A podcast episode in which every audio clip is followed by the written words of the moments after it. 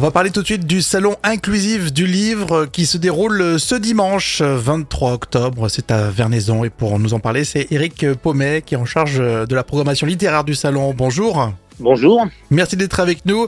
On est à quelques, quelques jours, quelques heures hein, de, de l'événement, de ce salon inclusif du livre. En quoi votre salon est inclusif? C'est intéressant Alors c'est un salon généraliste. Hein. C'est pas un salon, spécifique, mais euh, dans ce salon, on voudrait rassembler tous ceux, toutes celles qui euh, qui ont été ou qui seraient potentiellement victimes de discrimination ou d'ostracisme pour différentes raisons, pour leur, euh, capacité ou leur incapacité, leur nature, leur sensibilité, leur genre, la couleur de leur peau ou leur handicap, que, qu'il soit visible ou invisible. On voudrait inviter toutes ces personnes-là sans, sans exclusive, qu'elles soient valides ou handicapées. Mhm. C'est, c'est le cas de notre, de notre salon.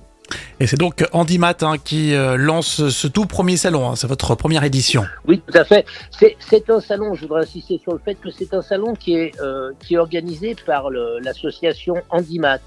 Euh, l'association Handimat, c'est une, association qui est déjà assez ancienne, puisqu'elle date de 1979, et donc dont la volonté est de rassembler régulièrement dans un même lieu toutes les personnes qui sont concer- concernées par le handicap, ça va de la personne handicapée, mais bon, les familles, les associations, les personnels médicaux, les, même éventuellement les, ergothérapeutes, les architectes ou les gens qui vendent du matériel.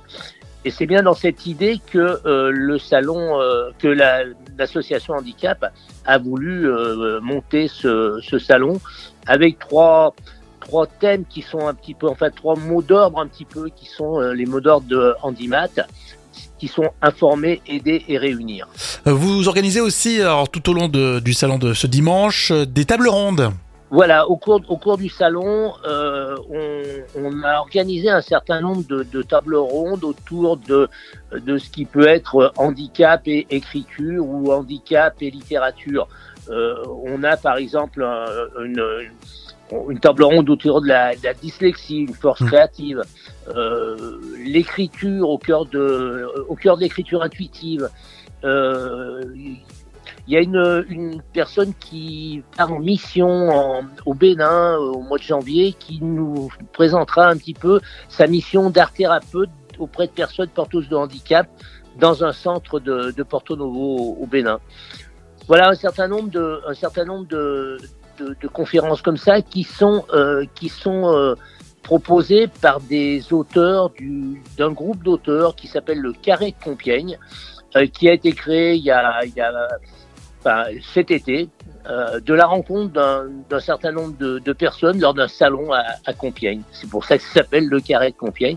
Et là, donc, quatre ont accepté de, de venir, euh, de venir à ce, ce salon, ce premier salon inclusif du livre. Alors Eric, pour être tout à fait complet, on peut dire que ce samedi, il y a une séance de rencontre dédicace au magasin Cultura à Givors.